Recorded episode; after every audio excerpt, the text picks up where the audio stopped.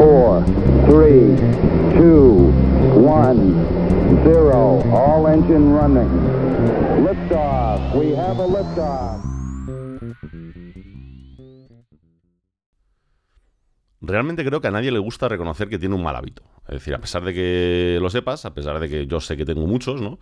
Es una cosa que no nos gusta reconocer. Muchas veces yo creo que el problema por el que no lo reconocemos no es tanto el que te dé vergüenza o es, no es tanto el decir, mira, he hecho esto mal, sino porque muchas veces no sabemos cómo ponerle remedio o cómo ponerle solución, ¿no? Que es una cosa que inquieta todavía más, aparte de saber que estás haciendo algo de forma incorrecta, ¿no?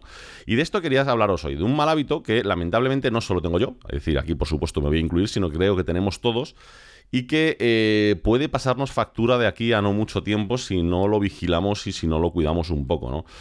los que me habéis, ya habéis visto recientemente, muchos estarán pensando ya, porque has vuelto a echar barriga, tienes que hablar de, salud y tal. No, no tiene nada que ver con mi barriga, ¿vale? Eso está en otro, en otro ámbito de cosas. Estoy con otros problemas distintos. Pero el caso es que, bueno, por un evento que he tenido esta semana, que ahora os voy a contar, voy a pasar a contaros, he estado dándole vueltas a la cabeza de un problema que tenemos y que no he encontrado solución. De hecho, eh, ya te aviso de antemano. Eh, yo creo que con este podcast te voy a dejar más preguntas abiertas que respuestas. Porque respuestas realmente no hay una única, ni una maravillosa, ni nada que se parezca. ¿no? Es decir, al final hay lo que hay y estamos viviendo bajo unos errores que hemos cometido en el pasado y que ahora estamos de alguna forma pagando. ¿eh? No es nada serio, o sí, depende de cómo se mire pero bueno, era algo que quería compartir con vosotros. Ya lo compartí con algunas personas este fin de semana. De hecho, vamos, ayer, para ser exactos.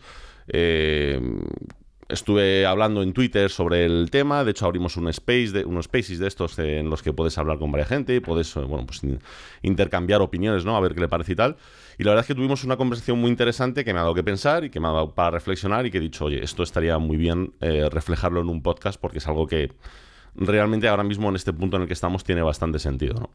Dejadme que lo cuente como siempre, como una historia que es como a mí me gusta. A mí me gusta... En ese sentido creo que con el tiempo me estoy volviendo un poco, por favor que nadie malinterprete lo que estoy diciendo, como Casey Neistat, ¿no? Más que contar cosas, me gusta contar historias. Me gusta estructurarlo y contarlo para que sea un poco más entretenido, ¿no? ¿De dónde me ha venido un poco toda esta mm, sensación de estar haciendo algo mal y de dónde me ha venido pues todo este problema? Pues mira, nos ponemos en el miércoles de esta, de esta semana, es decir, ni siquiera nos tenemos que ir muy lejos. Llevamos una semana de trabajo brutal, absolutamente brutal, de locura, porque, bueno, pues eh, por unos cambios de planificación y demás que estamos teniendo, pues, eh, pues me he pasado una semana básicamente haciendo encaje de bolillos para ver cómo podemos sacar eh, nuestro trabajo adelante y demás. El caso ha sido, que ha sido una semana de bastante estrés, podríamos decir, pero tampoco un estrés horrible, sino un estrés de decir, estoy un poco desorientado, ¿no? De a ver qué vamos a hacer con todo esto y demás. El caso es que, eh, como os podéis imaginar, pues en una situación de esta no estás para muchas tonterías. No estás para muchas tonterías en el sentido de que no estás para perder el tiempo, ¿no? Cuando de repente, eh, pues el miércoles fue, efectivamente, eh, a mediodía me llega una notificación de mi empresa de recursos humanos junto con la parte de formación diciéndome que en un cuarto de hora tengo un curso, tanto si me gusta como si no, que aquí tengo un, papel virtual para firmar, porque además no, es una firma electrónica como la de DocuSign, sino que era una firma que tenía que, hacer la firma con el ratón, una cosa muy rara y tal, de que tenía que participar sí o sí en una formación de la empresa, que era imprescindible, que era vital, que tal, que cual. Y dije, bueno, pues eh, allá vamos, ¿no?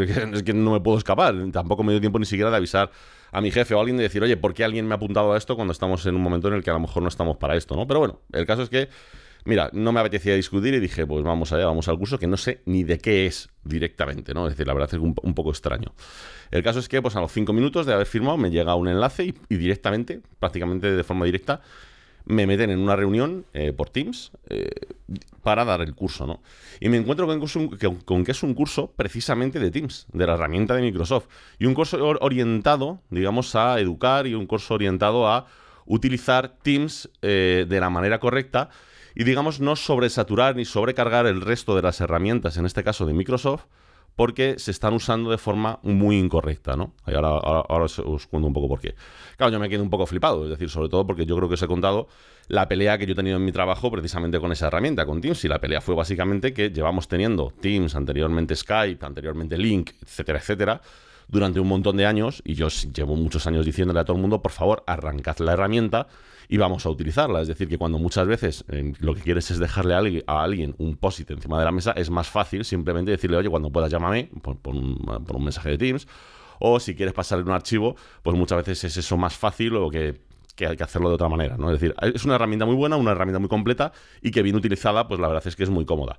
Yo honestamente, honestamente, eh, aprendí a utilizarla y, me, digamos que, le di mucho uso desde que estuve en otra empresa anteriormente en la que sí se utilizaba de forma nativa desde hace, yo qué sé, muchísimos años, ¿no? De hecho, empezaron utilizando Messenger y demás dentro de la empresa. Y te das cuenta de que para una oficina ese tipo de herramientas son muy cómodas, son muy prácticas y además, pues bueno, dan, dan muy buenos resultados y se utilizan de forma eficaz, ¿no? Bueno, pues el caso es que empieza la reunión, claro, yo cuando a, empiezo a ver de qué va la reunión, pues me quedo un poco flipado. Me quedo un poco flipado diciendo primero porque estoy en esta reunión cuando yo llevo utilizando ya Teams un montón de años y sé hacer absolutas virguerías con el programa.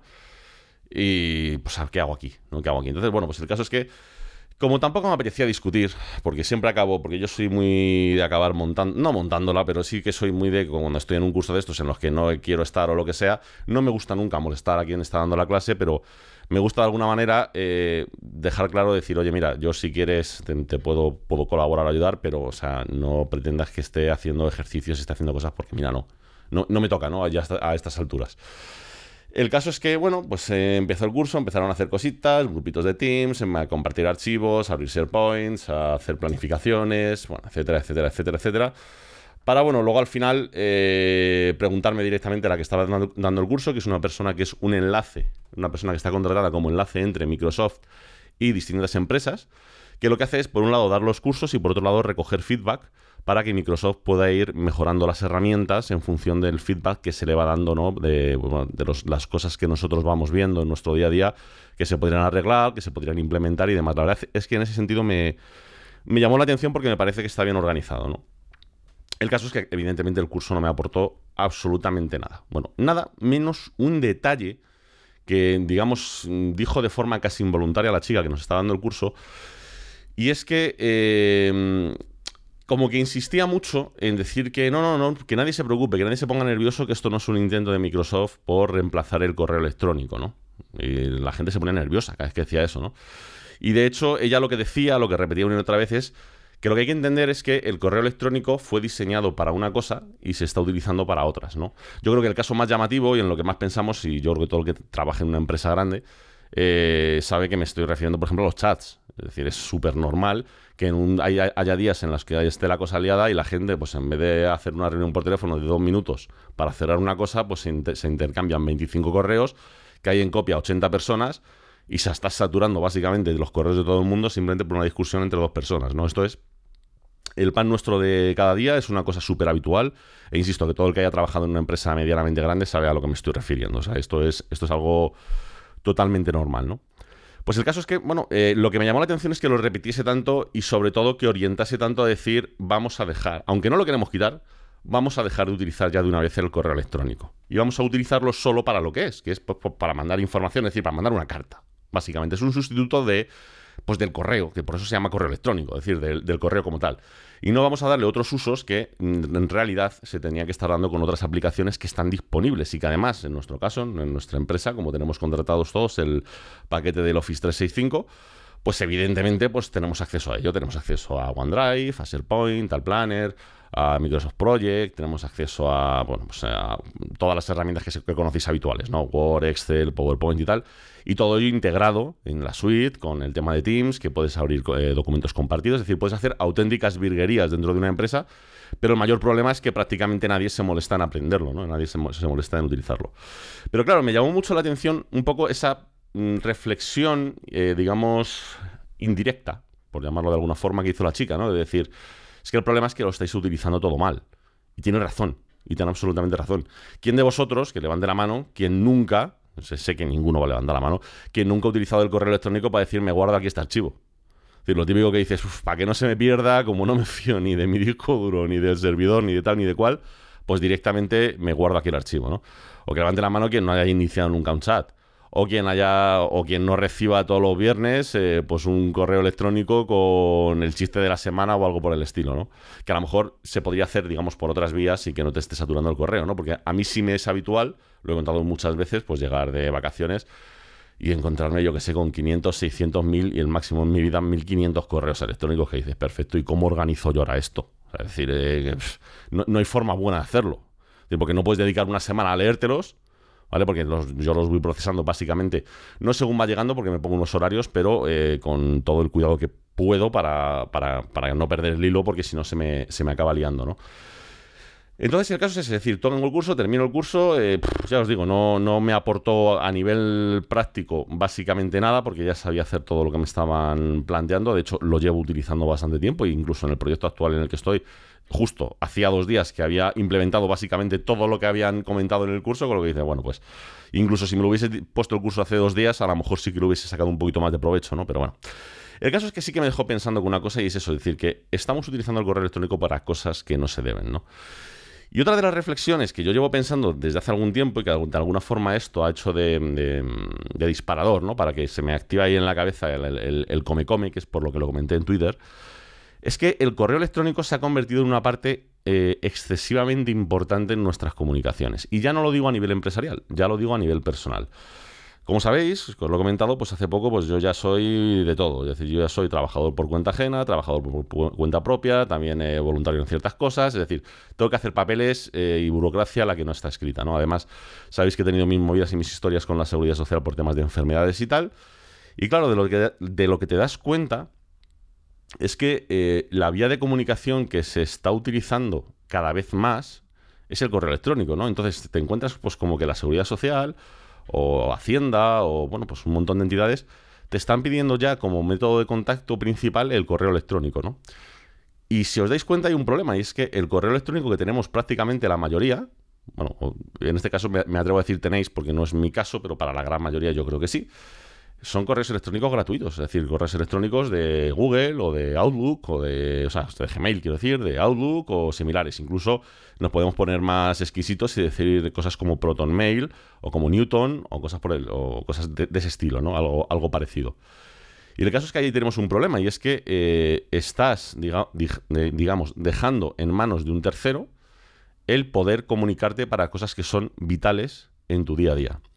Y el problema de esto es que no hay una solución buena. Es decir, porque no hay una forma a día de hoy en la que tú puedas tener un servicio de correo electrónico del que te puedas fiar al 100%. Es cierto, y lo comentaba el otro día Manuel, Manuel en, el, en, la conversación de, de, Twitter, es cierto que nunca se puede esperar, digamos, una, una seguridad o una certeza del 100% en nada. Eso es completamente cierto y todo el que eh, lleve algún tema técnico lo sabe. Pero claro, también es cierto que estamos arriesgando muchas veces mucho sin darnos cuenta, ¿no? Es decir, eh, primer error que estamos cometiendo, que este yo, la verdad es que sí lo había pensado, pero nunca había caído a, digamos, a, ponerlo en palabras, ¿no? Y se comentó el otro día en el, en el, en el Spaces de, Twitter. Eh, uno de los mayores errores que hemos cometido es utilizar el correo electrónico como una herramienta de autentificación. Es decir, como una herramienta de decir, este soy yo, ¿no? Por decirlo de alguna forma. Claro, es decir, para, por ejemplo, sistemas de doble, de doble autentificación, para sistemas de autentificación directamente, es decir, lo típico que te dicen, ¿quieres registrarte en este servicio? Pues utiliza una cuenta de Twitter o Google o Apple o lo que sea, ¿no? Y yo creo que muchas veces no somos conscientes de un pequeño problema o un gran problema y es que cualquier día, eh, si tenemos un problema con esa cuenta de correo electrónico, nos las vamos a ver y desear para poder recuperar un montón de información o un montón de servicios que a día de hoy damos por hecho que siempre nos van a funcionar por culpa de estar vinculado a algo de, lo que tú no tienes propiedad, ¿no?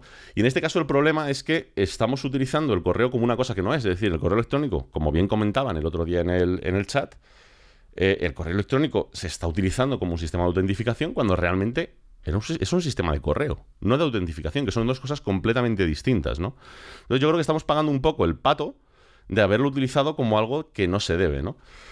Porque claro, eh, al final eh, tú te pones, digamos, en el mundo real y claro, todo el mundo te dice, vale, es cierto que tú no puedes, eh, o sea, tú no, no, eres dueño, ¿no? Por decirlo de alguna forma, de tu correo electrónico, de, Gmail o de Outlook o lo que sea, pero también es cierto que siendo realistas, ¿no? Eh, son empresas que no van a cerrar ni muchísimo menos de un día para otro, ¿no? Ni van a dejar de prestar servicio de un día para otro. Lo que pasa es que a mí sí se me ocurren unos cuantos escenarios, debe ser que en general soy muy mal pensado, ¿no? Pero sí se me ocurren unos cuantos escenarios en los que se nos puede liar, ¿no? Ejemplo claro, es decir, eh, yo lo puedo llamar, eh, como nombré el otro día, el ejemplo Willy Rex, ¿no? A Willy Rex, por un motivo que desconoce, no se sabe muy bien si fue por el vídeo aquel que subió de Cyberpunk o algo por el estilo, le cuentan, le cierran, perdón, la cuenta de YouTube. bueno, pues se encuentra con que, claro, al cerrar la cuenta de YouTube, no solo le han cerrado la cuenta de YouTube, sino que también le han cerrado la cuenta de, electrónico de correo electrónico asociado a esa cuenta de YouTube. Es decir, cuando te lo cierran, Google te cierra la cuenta completa. No te cierra solamente una parte. Como tus comunicaciones, por la razón que sean, sean las mismas, las de YouTube, que la que la acabas de liar. La acabas de liar parda, porque por a lo mejor por un servicio tercero te están cerrando tu cuenta, ¿no? Lo mismo te puede pasar pues, cuando te autentificas en, pues, con cualquier plataforma, imagínate con Twitter eh, eh, tú luego eh, pones un tuit desafortunado, bien sea intencionalmente o no, o, simplemente porque tú estás pensando una cosa y cuando la has escrito, hasta el corrector te la puede liar y puedes poner algo que, algo que no se debe. Te denuncian cuatro personas, te cierran de forma cautelar la cuenta de Twitter o te la cierran para siempre o te la cierran simplemente porque tu icono no es el que tiene que ser y te acabas de quedarte sin loguear en ciertos servicios en los que a lo mejor tenías cuentas en los que a lo mejor incluso estabas pagando. No sé si me explico, es decir, esto, esto puede llegar a pasar, ¿no? Y el problema es ese, es decir, el problema es utilizar el correo electrónico para algo para lo que no es. Es decir, el correo electrónico no es un servicio de autentificación. El correo electrónico no es un servicio de almacenamiento. El correo electrónico no es un servicio de chat. El correo electrónico es lo que es, ¿no? Y sin embargo lo estamos utilizando, le hemos dado como muchísimo más, muchísima más manga ancha de lo que realmente deberíamos haber hecho. Y es un problema, ¿no? Entonces, claro, Llegados a este punto, ¿no? Es decir, yo pedí, pregunté, o sea, realmente pregunté, ¿no? Un poco a ver eh, cuáles eran las opciones que todo el mundo, que, veíais más viables, ¿no? Para hacer.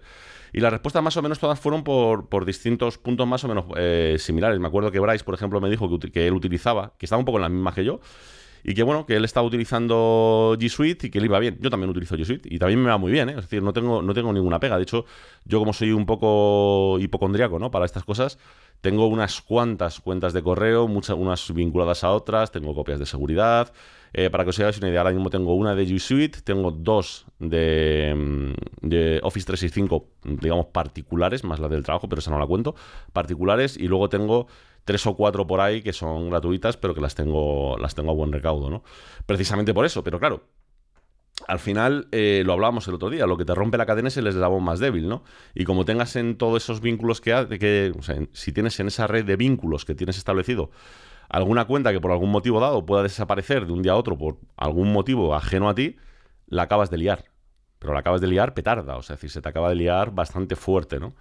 Claro, pues bueno, eh, la opción uno era esta, la que me decía Bryce, que yo estoy de acuerdo con él y yo lo tengo, ¿no? Y, decir, y en cierta medida estoy tranquilo, pero en otra medida, en otro punto dices, no tengo tan claro hasta que hasta hasta qué punto esto puede ser una solución, ¿no? La otra opción eh, pues es utilizar, por ejemplo, una cuenta profesional de Microsoft, ¿no? De las de OneDrive, que además están genial, ya te digo, yo tengo dos, es decir, de hecho tengo un plan familiar y utilizo dos de, dos de ellas.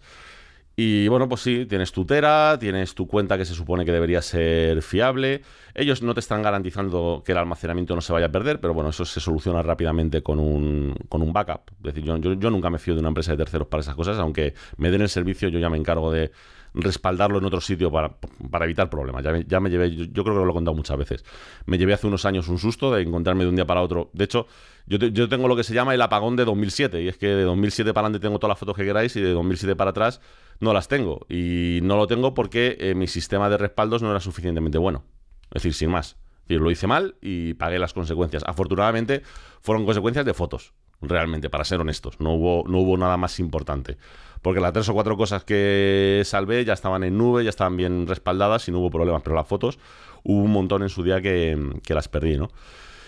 Entonces, pues bueno, pues sí, tienes esa opción. Otras opciones que puedes tener, pues claro, mucha gente me decía, no, pues vete a otros servicios como eh, ProtonMail o Newton o tal o cual. El problema de estos servicios es que quizá lo que te están dando es simplemente un tema de seguridad. Es decir, seguramente es más seguro tener tus datos guardados en ProtonMail que tenerlos en Gmail.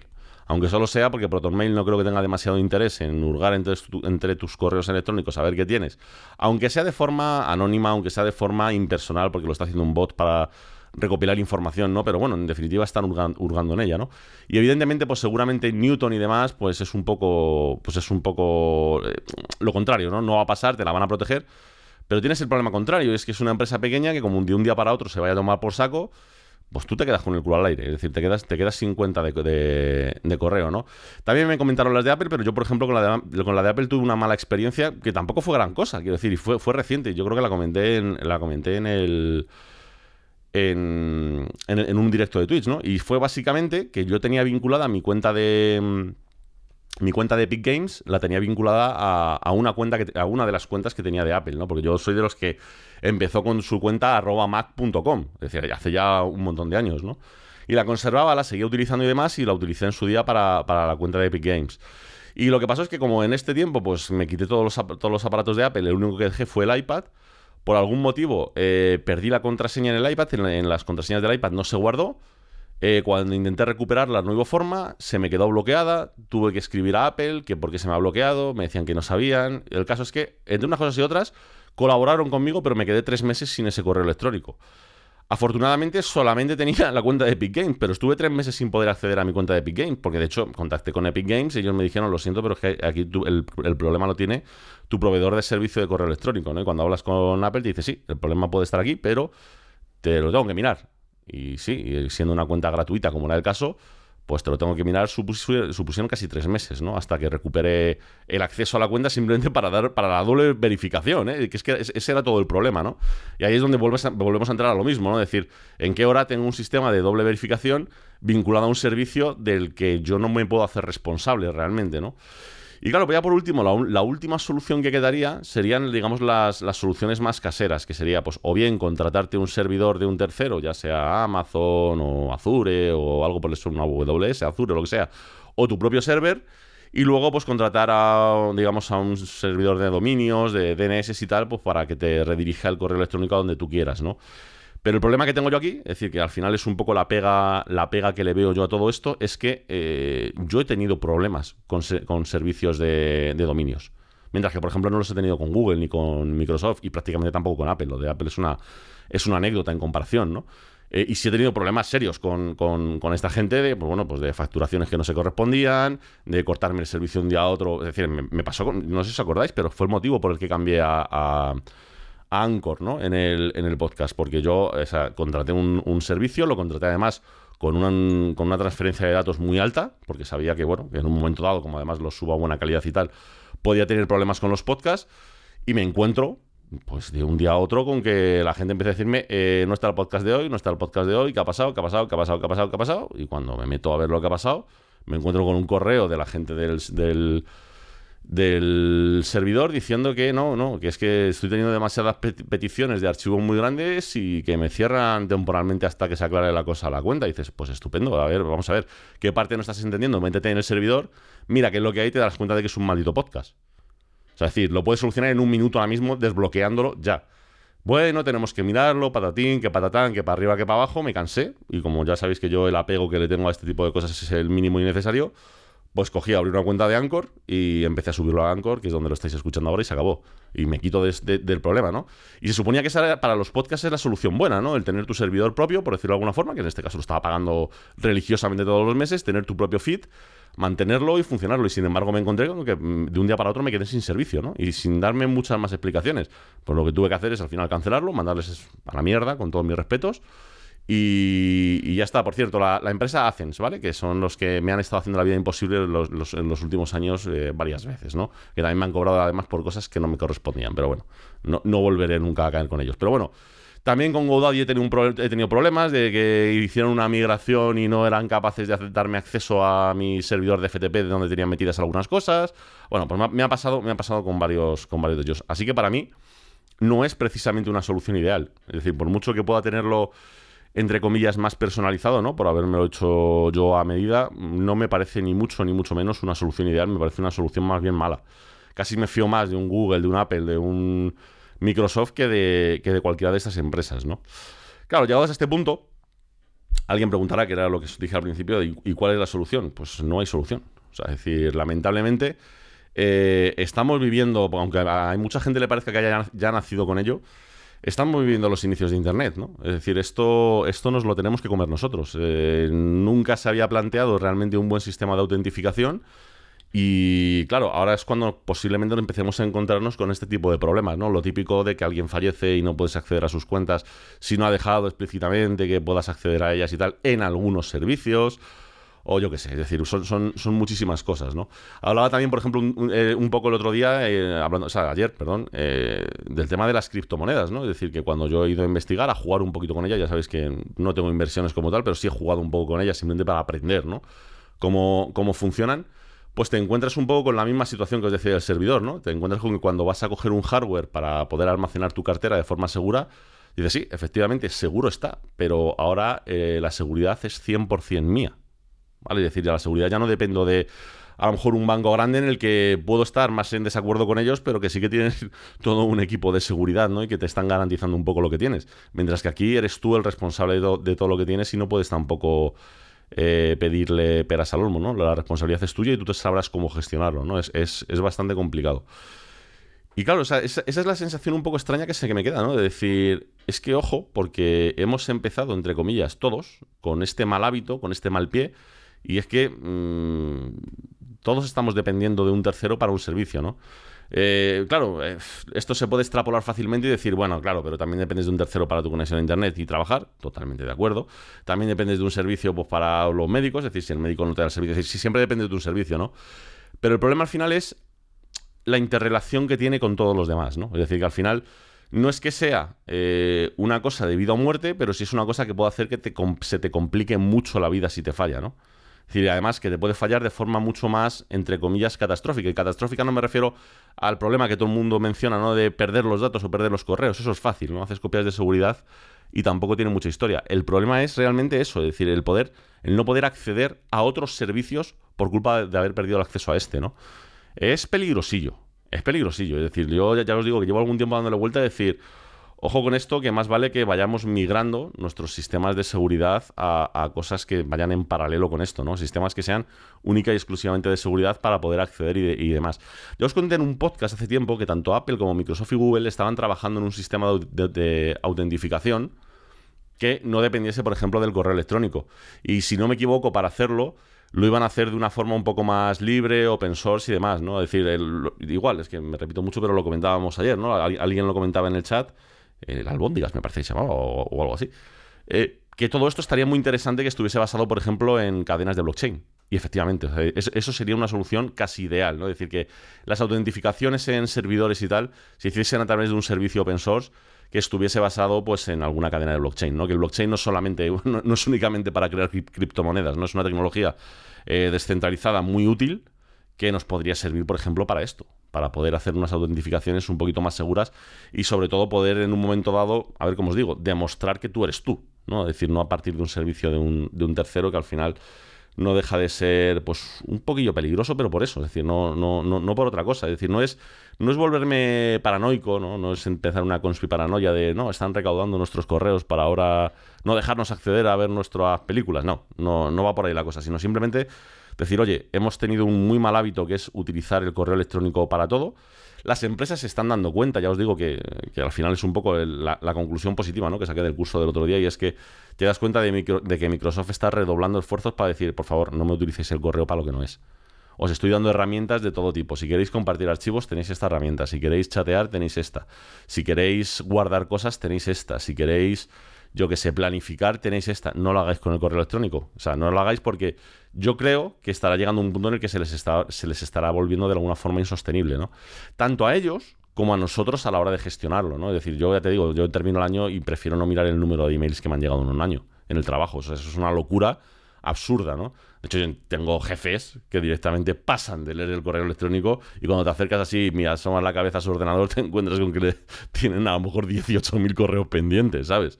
Y eso no se ha generado en 20 años, eso se ha generado a lo mejor en los últimos meses. Y eso es, una, eso es una locura en cualquier caso, ¿no? Entonces, al final, incluso se crea la excusa, ¿no? De que la gente dice, ah, no, no, no te echo ni caso porque yo ya no, leo, yo ya no leo mi correo, ¿no? Que es un poco la, cosa. Y, y, es un poco por eso, porque hay ciertos hábitos que hemos adquirido de forma incorrecta, pues básicamente porque no estábamos, yo creo, preparados, ¿no? Para ciertas tecnologías cuando ha llegado y oye, eh, también hay que, se nos debe reconocer el esfuerzo que hemos hecho de ir improvisando y de ir adaptándonos a lo que ha ido llegando. Pero claro, llegados a un punto a lo mejor, pues es el momento de decir, oye, eh, que hemos llegado hasta aquí, está muy bien, pero es el momento de que de que esto cambie de alguna forma, ¿no? Es decir, así que nada, a ver si de casualidad, no lo creo, es eh, altamente improbable, pero alguien que se dedica a estas cosas le da por sacar un sistema que sea un poquito mejor y nos quita a todos un problema que tenemos que realmente, joder, nos puede, nos puede llegar a perjudicar a largo plazo bastante, ¿no? Porque lo estamos centralizando mucho en, ello y puede ser, puede ser preocupante, ¿no? A, largo plazo. Y nada más, simplemente quería, pues eso, compartir esta reflexión con vosotros porque a mí me ha llamado la atención, es decir, no es que sea gran cosa, ya lo estáis viendo, es decir, es un, bueno, darle un poco de vueltas a la cabeza. Muchos incluso os saltaréis este podcast porque ya lo habéis discutido, conmigo en directo en, en, Twitter. Pero bueno, me, me, apetecía dejarlo aquí reflejado porque ya os digo que es una cosa que tengo, no sé, me da mala espina. Me da mala espina en el sentido de que creo que no estamos teniendo cuidado suficiente con todo esto y que vamos a empezar a ver, casos, ya te digo, yo ya me he encontrado con alguno personalmente, nada grave, pero que Mm, hace que se te pongan un poco los pelos de punta, ¿no? Y bueno, quería dejarlo por aquí. Así que nada más, eh, como siempre, lo que digo, si queréis contactarme, contarme alguna cosilla o algo por el estilo, por el estilo, podéis hacerlo en arroba Oliver Navani, en Twitter, en Instagram, que lo miro bastante menos, es decir, el que me escriba por mensajes de Instagram, que sepa que no voy a contestar rápido, eh, por Twitter tampoco, es decir, pero bueno, eh, contesto. Tardo, pero contesto. Y nada más, como os digo cada día, en cada episodio, en cada, en cada podcast, lo más importante, no se dice machine, se dice machine. Un saludo, chao.